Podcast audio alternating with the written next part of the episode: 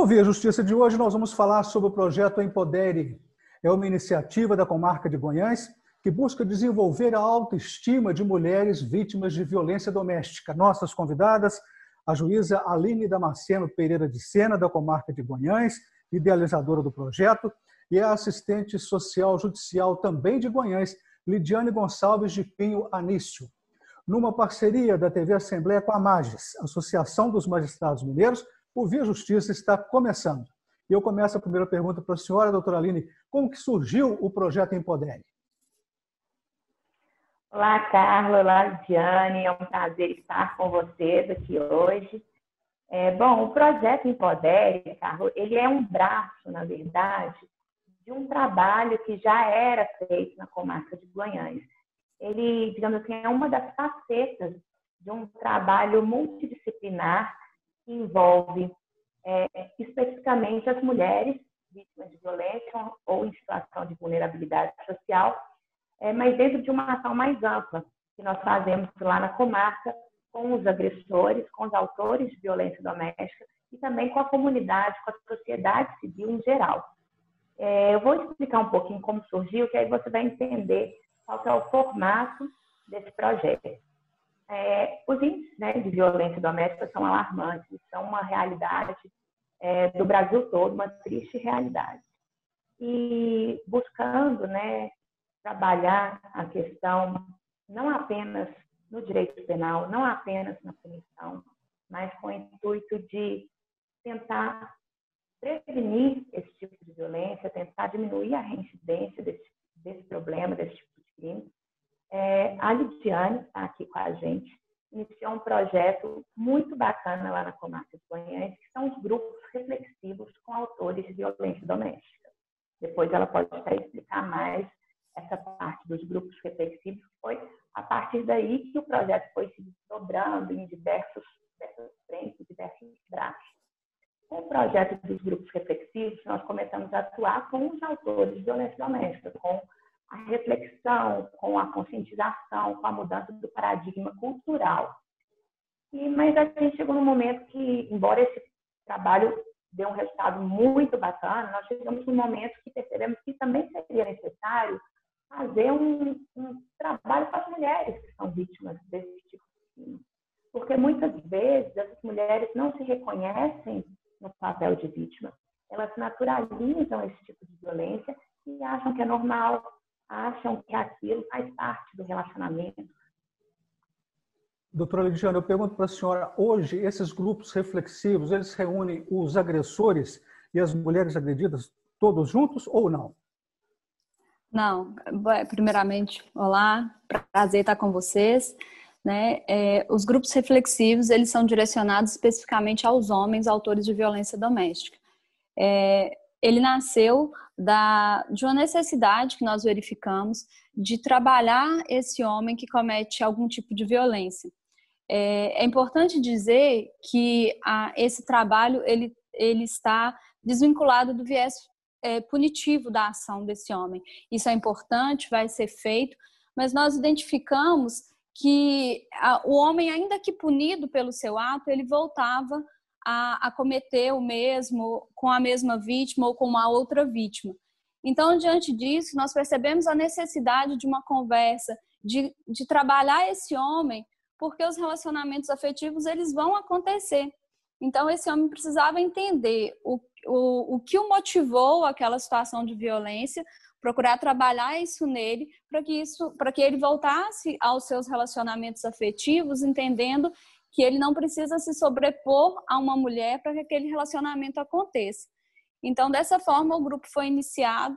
É, desde 2015 existe o grupo na comarca, com resultados muito positivos, com feedbacks muito positivos, tanto dos homens que passam pelo grupo, quanto das vítimas é, que retornam ao relacionamento com esses homens, é, informam que a passagem deles pelo grupo trouxe uma mudança na, na maneira dele enxergar o relacionamento com aquela mulher, e é isso que a gente busca com o grupo reflexivo. Então, é um grupo direcionado especificamente para homens. É, é, doutora Aline, como que o projeto Empodere ele desenvolve a autoestima das mulheres agredidas? Então, Carlos, o projeto Empodere, como eu mencionei, né, ele vem para trabalhar as mulheres. A Lidiane explicou, nós temos trabalho dos grupos reflexivos com os homens, autores de violência doméstica, que é essencial dentro da complexidade desse, desse fenômeno que é a violência doméstica. E aí nós chegamos na necessidade de, de fazer um trabalho também com as mulheres, que muitas vezes né, não se reconhecem na posição de vítimas, não reconhecem os abusos que sofrem no, no relacionamento. E esse trabalho, o projeto Empoder, ele veio para atrair essas mulheres para essa conscientização, mas como, diferentemente dos homens, elas não são obrigadas a participar, porque nos grupos reflexivos, a lei Maria da Penha permite que o juiz determine uma obrigação que o homem frequente esses grupos. É, não é necessariamente ligado à questão da punição, mas é possível que o juiz determine uma obrigatoriedade de participação. Em relação às mulheres, a situação é totalmente diversa, né? porque elas não cometeram crime algum, muito pelo contrário, elas são as vítimas da situação.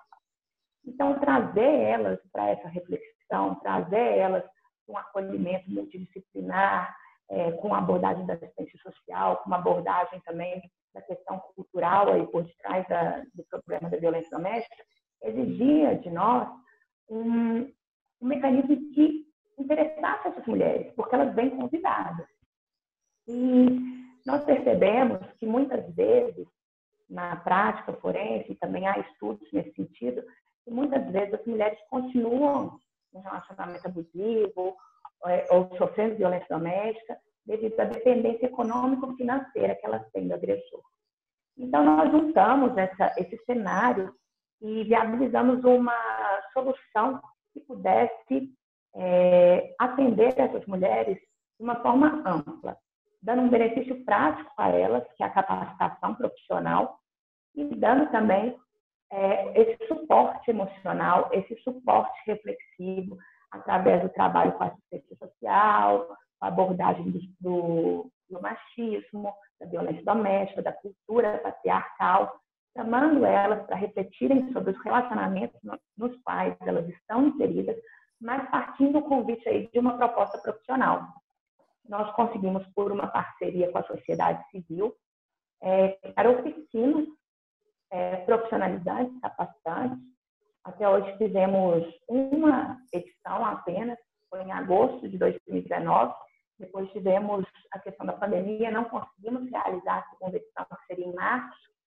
Mas nessa primeira edição nós conseguimos capacitar em torno de 84 mulheres é, em oficinas de gastronomia e oficinas de crochê e malha. Nós trouxemos em parceria o Instituto Terceiro de Tabira, nessa edição. É uma organização sem finalidades lucrativas de Tabira, que já faz esse trabalho com viés social de forma permanente lá em Tabira. Nós conseguimos, por uma parceria totalmente é, é, gratuita para o Tribunal de Justiça, né? nós fizemos parcerias com a sociedade civil, o Instituto veio cedendo seu tempo graciosamente, é, o, as prefeituras também. As prefeituras também ajudaram, as prefeituras ajudaram com a logística, com o transporte, é, empresariado local ajudou com hospedar, hospedagem, é, com matéria-prima. Então, nós fomos reunindo diversos é, atores, né? É, tanto do executivo quanto da sociedade civil organizada, é, e nós, no fórum, somos o, o catalisador, né? nós somos o vértice comum para juntar todas essas pessoas, envolvê-las todas nesse projeto. As prefeituras também tiveram uma grande importância em trazer as mulheres para os eventos de capacitação. É, é, doutora Lidiane, as, as mulheres agredidas, elas conseguem perdoar os agressores a partir desse empoderamento? É, eu acredito que é, a, as vítimas né, da violência doméstica é, têm muito a característica da afetividade né, pelo, pelo agressor.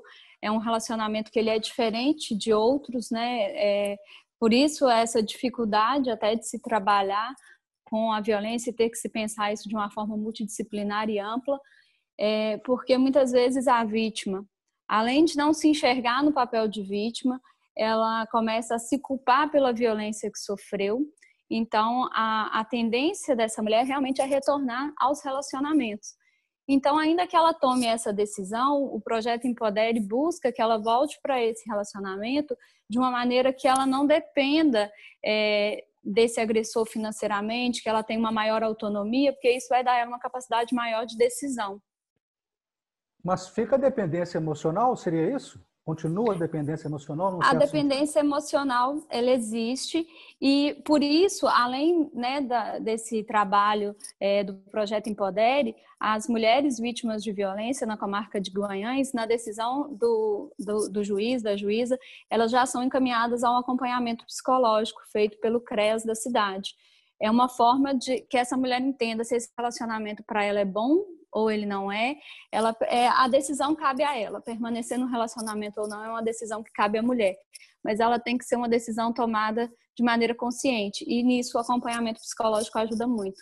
Porque nós sabemos que muitas mulheres, além da dependência econômica, têm a dependência financeira por parte do seu. É, perdão, financeira não, a dependência emocional por parte do seu agressor. E às vezes sendo reiteradas vezes vítima de violência doméstica, ela ainda retorna a esse relacionamento. Então, essa mulher precisa é, ter autoestima é, valorizada, ela precisa se valorizar para entender se realmente aquele relacionamento é o melhor para a vida dela. Doutora Aline, só para a gente encerrar esse bloco, uma, uma, pergunta para a senhora é o seguinte: a senhora falou do aspecto econômico. Elas participam das oficinas e aí elas vendem os produtos com dinheiro exclusivamente para elas, é isso? Então, Carlos, a nossa ideia é dar aquele pontapé inicial, né? é, de estimular um novo ofício, uma nova habilidade. É, nós fizemos uma exposição dos produtos é, que elas produziram durante as oficinas de capacitação e algumas, eu, eu tenho né, a notícia que algumas, inclusive, começaram a vender os produtos e, e já continuaram aí trabalhando isso. Eu só queria retomar um ponto da fala da Lidiane, Carlos, a respeito da sua pergunta, é, que o objetivo do projeto Empodere não é o perdão, né, que a vítima perdoe o agressor, nem a retomada do relacionamento. Como a Lidiane bem salientou, o objetivo do, do projeto é fortalecer essa mulher em todos os aspectos em que for possível, tanto do ponto de vista emocional quanto do ponto de vista mais prático, digamos assim, financeiro. Então, a gente tenta dar as ferramentas, o auxílio e os encaminhamentos porque a gente sabe também que muitas vezes esse processo é longo e demorado. Não vai ser uma coisa que vai ser solucionada em uma semana, mas vai ser um processo que a gente busca dar o pontapé inicial. Eu pergunto para a senhora, eh, doutora Lidiana, é, o Empoder tem conseguido recolocar no mercado de trabalho essas mulheres que, que já têm formação profissional e que foram trabalhadas nessas oficinas de capacitação? Então, é, o projeto Empodere, como a doutora Aline falou, ele teve uma edição, é, tínhamos todo o, o, é, o projeto elaborado para que acontecesse em março, novas oficinas, e não conseguimos, em decorrência da, da pandemia. É, nós conseguimos, com essa primeira edição, que muitas mulheres é, começassem a, como a doutora Aline falou, é um pontapé inicial, que elas começassem a ver possibilidades né, dentro, dentro daquilo que foi passado para elas. Uma da, das experiências exitosas, uma da, das, da, dos resultados positivos, é, Guanhães é, é uma comarca formada por três cidades, Guanhães, Dores de Guanhães e Senhora do Porto. Senhora do Porto, a menor das cidades, é, e nessa cidade tinha uma mãe e uma filha que participaram e elas deram continuidade, vivem em situação de vulnerabilidade social e econômica, e elas deram continuidade ao tricô e malhas, fazendo aquilo que aprenderam nas oficinas, inclusive tiveram apoio do Instituto IT com envio de malhas para que elas dessem continuidade e tem sido bem exitoso, elas têm conseguido vender o produto que elas produzem, né, os produtos. Além delas, tem outras mulheres que começaram a fazer salgados, né, começaram a ver essa possibilidade de vender os salgados que, que produziam. outras começaram a fazer para a própria família, mas começou a se ver útil, eu aprendi alguma coisa, uma coisa nova. Então é isso. Além da geração de renda, é mesmo o sentido de mostrar para essa mulher que ela pode, que ela pode, se não for isso que ela aprendeu ali, que que vai satisfazê-la pessoalmente, mas ela pode buscar outros caminhos, ela pode buscar outras alternativas. É só o início de uma mudança. A senhora falou aí, é, doutora Aline, sobre a pandemia. Certamente a violência doméstica é, é, deve, deve, estar acontecendo, né? Nesse momento de pandemia, até com subnotificação. É, mas eu pergunto para a senhora agora, como os agressores explicam a violência doméstica? É, Carlos, é, a nossa sociedade ela é muito machista. O primeiro passo para a gente entender a origem da violência doméstica, a gente reconhecer que as nossas estruturas sociais elas são patriarcais, elas são fundadas numa posição que coloca o homem acima da mulher. Né? E isso naturaliza uma série de opressões, de o um homem se sentir dono daquela mulher, sentir que ela é um objeto que está à sua disposição. E isso, num nível mais elevado, é, leva ao feminicídio, porque aquele homem se considera dono, inclusive, da vida daquela mulher ele se considera é, capaz de é, ceifar, né, de acabar com a vida daquela mulher quando ele se sente contrariado ou quando o relacionamento é encerrado. Os homens, muitas vezes, eles jogam a culpa da agressão é, em algo externo. Eles culpam a vítima, muitas vezes, apontando um comportamento dela que ele considera inadequado. Pode ser desde uma coisa muito mínima, ele falando, por exemplo, que a comida está fria quando ele chegou do trabalho, que a mulher não está cuidando dos filhos direito, até os casos recorrentes de quando há término de relacionamento, que aquele homem se arbora na condição de dono sobre daquela mulher e fala que se ela não for dele, não será de mais ninguém, e leva muitas vezes essa ameaça a sério, né? Se torna uma agressão e às vezes se torna até uma tentativa de feminicídio ou um feminicídio. É, muitas vezes também o homem tenta colocar a responsabilidade da agressão em outros fatores, como, por exemplo, bebidas, é, drogas, e fala, não, eu fiz porque eu estava bêbado, ou eu fiz porque estava drogado. Não se retira a, a questão, é, o efeito que a droga e o álcool podem causar de gatilho para esse tipo de violência mas é importante ele entender que tem alguma coisa interna nele que leva a agir dessa forma. Porque quando ele bebe ou está drogado, ele agride só a mulher. Ele, especificamente a mulher. Né? Então, tem alguma coisa dentro dele que, que precisa ser trabalhada. E o primeiro passo é o reconhecimento da responsabilidade pelo ato que ele cometeu. E depois, a reflexão dos motivos que o levaram a praticar esse ato os motivos reais, não as desculpas que se dá para o cometimento daquele livro. Doutora Lidiane, o que, que as mulheres relatam para a senhora e quais as ferramentas que a senhora, como assistente social, usa é, é, em termos de acolhimento, de escuta sensível nesse combate à violência doméstica? É, é muito comum, Carlos, quando vamos atender as vítimas de violência, que a mulher procure até colocar nela própria a responsabilidade pelo ato do agressor. Isso ocorre porque o comportamento machista, a violência, é tão naturalizada dentro da sociedade e a partir do momento da denúncia, a mulher começa muitas vezes a ser julgada pela família, por outras pessoas, dizendo que ela não deveria ter denunciado, entre outras coisas.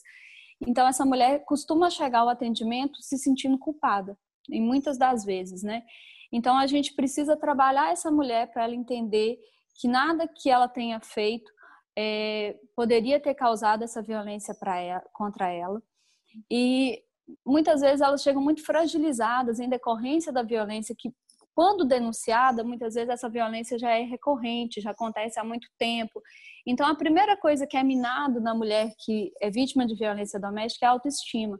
São mulheres que se sentem desprezadas, que não se sentem úteis, que, que não enxergam muitas vezes outras perspectivas de relacionamentos a não ser aquele que ela vivencia. Então, o nosso papel é acolher essa mulher, encaminhá-la à rede de proteção social da, da comarca, é, fazer os encaminhamentos necessários. Muitas vezes essa mulher precisa de um atendimento psicológico, psiquiátrico, então ela é encaminhada ao CAPS, ela é encaminhada ao CREAS para o atendimento psicológico, à família, o atendimento à filha, ao CRAS, se, se houver uma situação ali que, que não é um caso de atendimento no CRES, ela é encaminhada ao CRAS, e a diversos outros órgãos que ela pode ser encaminhada. É, o que se busca é que essa mulher entenda que há outras perspectivas de vida, outras formas de relacionamento onde ela pode ser respeitada.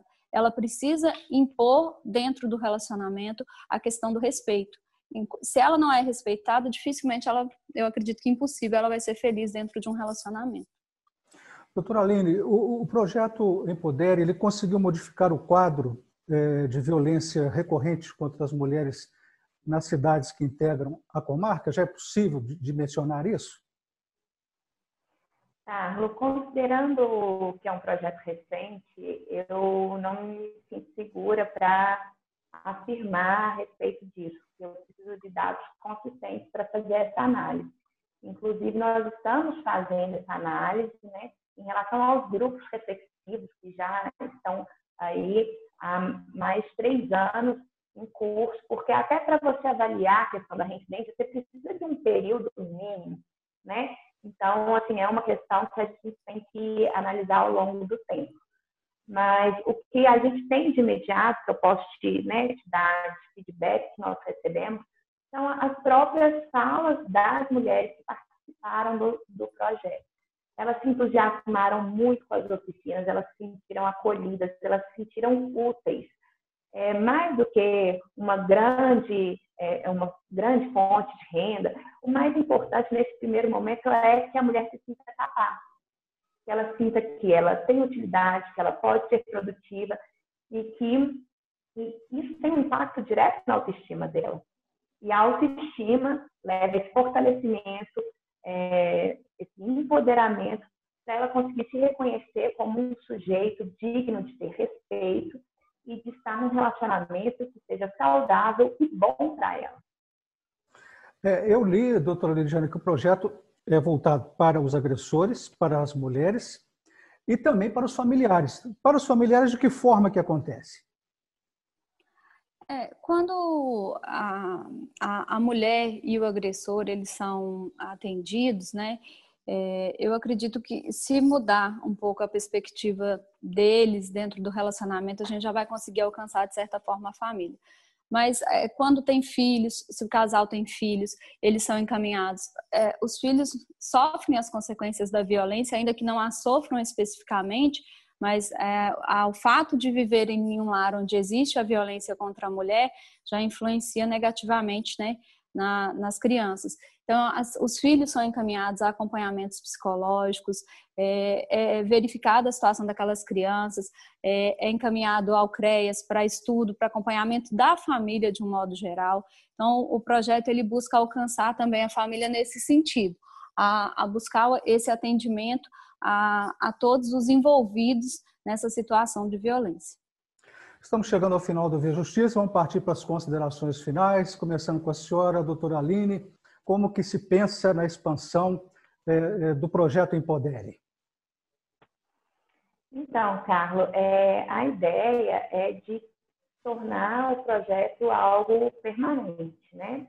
É, atualmente eu não estou exercendo a jurisdição à frente da comarca de Guanhães, mas a Concive está trabalhando uma forma de divulgação dos projetos a nível estadual, de compilar todos os projetos que são realizados por cada juiz em sua comarca, fazer uma formatação, uma padronização e estimular parcerias institucionais para esses projetos.